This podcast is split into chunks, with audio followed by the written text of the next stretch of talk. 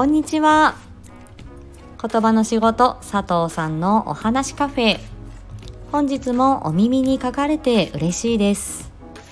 この配信では言葉声コミュニケーション伝え方など日常で使えるヒントをお話ししていきます。ツイッターでも発信しています。えぜひ、え覗いてみてください。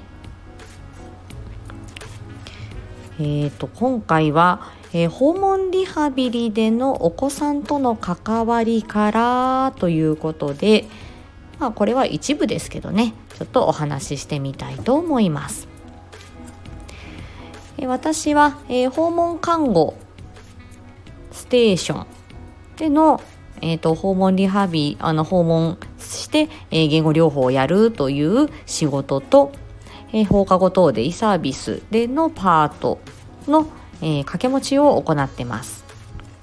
で訪問看護ステーションからの、えー、訪問言語療法で、えー、大人の方がほとんどなんですけれども本当に1割数人ですね、えー、お子さんに、え訪問しているという状況です。すでに、えー、小学校に入るのでと言って卒業になったお子さんもいますし、えー、今も、えーと、訪問中の方もいます。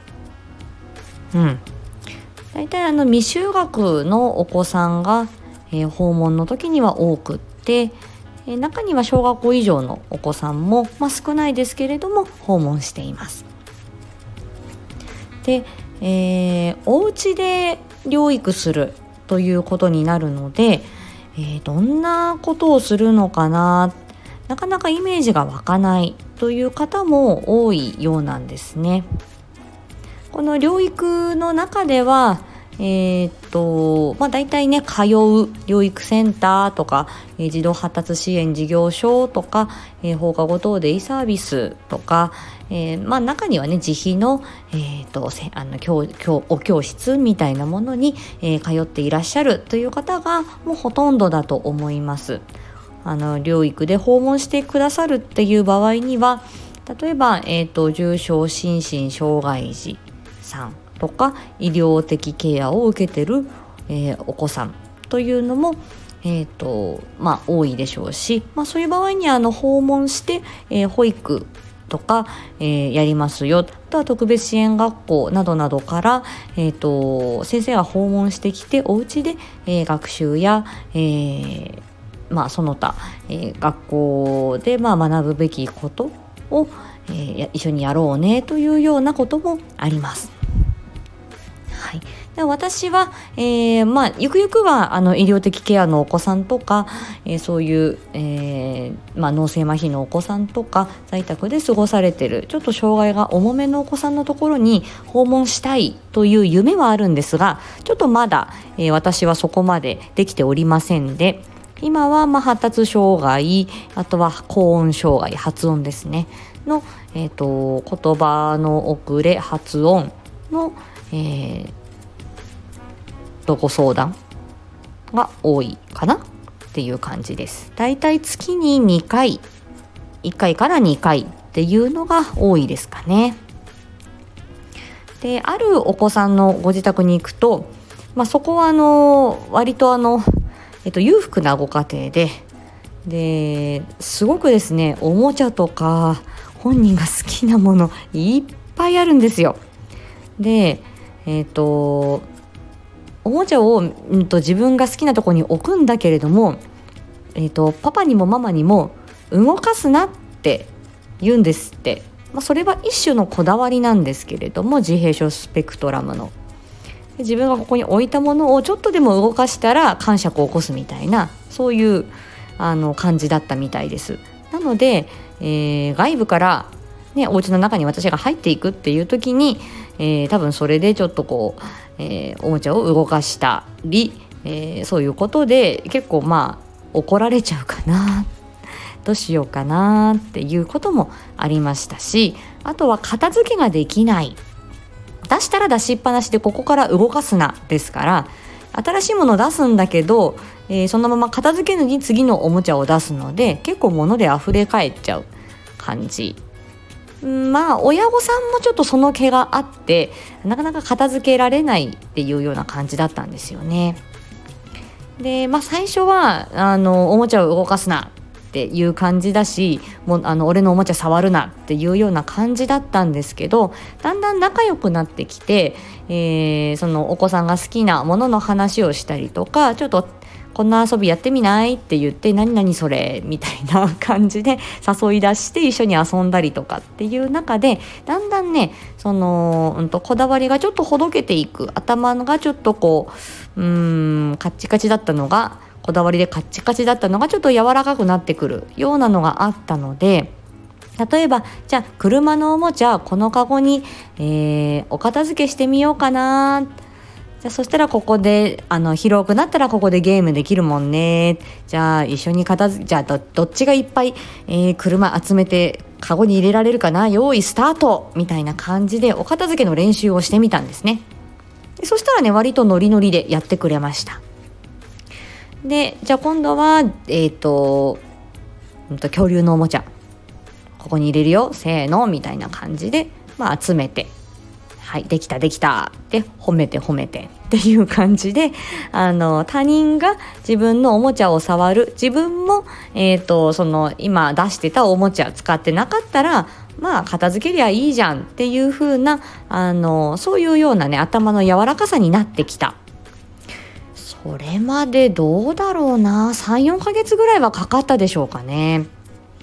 でその後やはりあの片付けたはいいんだけれどもまたやっぱり出してくるっていうのがあるのでじゃあ、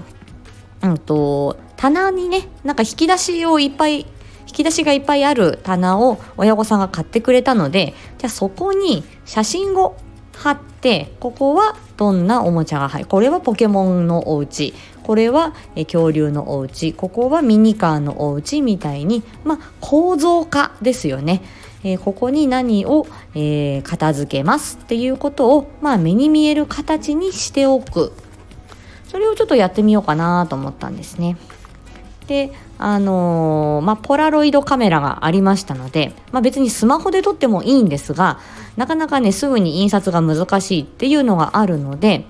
あのー、なかなかアナログですがインスタントカメラあポラロイドカメラですねを使って私たまに使うんですけどそうやって。で、えーと、おもちゃ持ってきてじゃあポケモンのおもちゃ持ってきてはい。で一緒にそのお子さんと一緒にはい。じゃあポケモン撮るよって言ってパシャってポラロイドカメラ出すとウィーンって出てきますよね。ちっちゃい写真が。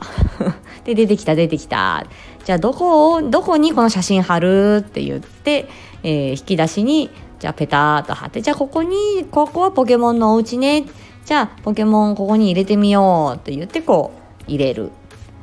でまたポケモンのおもちゃ出したらじゃあねポケモンのうちにしまうよってママが言ったらここにしまってねみたいな感じでだんだんだんだんこうものを収納させるっていうことに、えー、成功して。でだんだんそうですねもうお子さんはあのこれあの片付けるよとかあのこのおもちゃちょっとここから移動させてっていう時には怒らなくなったしああじゃあ自分で俺片付けるわっていうこともちょっとずつできるようになってきた。っていうような事例がありました。これは実際にお家に行ってみないとわからない。困りごとですし。で実際にねじゃあこれ片付けるよとかって急に言われるとやっぱりね親に言われると甘えがあるのでこうね泣いてはめいて感触っていう感じになってしまうので、えー、まあ逆にねあのパパママじゃない私があのこういう風にしたら楽しいよとかこういう風にあに片付いたらパパとママが喜んでくれるかもっていうことでまあ入れ知恵をしてですね。で一緒に、えー、お片付けをやってみる。で実際に褒めてもらう。で親御さんにもじゃあポケモンのじゃあおもちゃポケモンのおもちゃにしまおうねっていう風にあのまあ、少しねヒントを出して自分でできることを増やしていくっていうことをアドバイスしたりとかなかなかそれはね通いの場ではうーんなかなか直接的な支援は難しいですよね。なのでそういう感じで、えーとまあ、中にはお家にまに、あ、私が教材持ってってで実際こう遊んでいるところを見てもらってこんな風にするとあの本人のこう言葉を引き出すことができますよとかこういうふうにあの関わるとこういう力が育つので、えー、ぜひこんなこんな一工夫やってみてくださいっていうようなことを親御さんに、まあ、その場でアドバイスするということもありますが実際にはその訪問ならではの支援というのはそのお家の中での困りごとそれが片付けだったり物を叩いちゃうとか、えー、椅子とか机に登っちゃうとか、えー、おトイレどうしようみたいなこととか朝のお支度がなかなか難しいとか、えー、どういうふうにしたらこの子落ち着けるかなクールダウンのスペース家のどこに作ろうかみたいなこととか。それって実際の環境を見ないと、えー、なかなか難しいことがあるので、うん、結構訪問でそういう発達障害や、えー、そうねそういう困りごとがあるご家庭に行くっていうことは、うん、あの意味があることだなというふうに思っています。私があのー、今までね対応した方というのは本当に数例っていう感じなのでまだこれから経験を積み、えー、そして、まあ、努力や、えー、工夫を重ねないといけないなというふうに思っています。なので、はいまあ、こういうねサービスもサービスをやってる、えー、事業所もありますよ、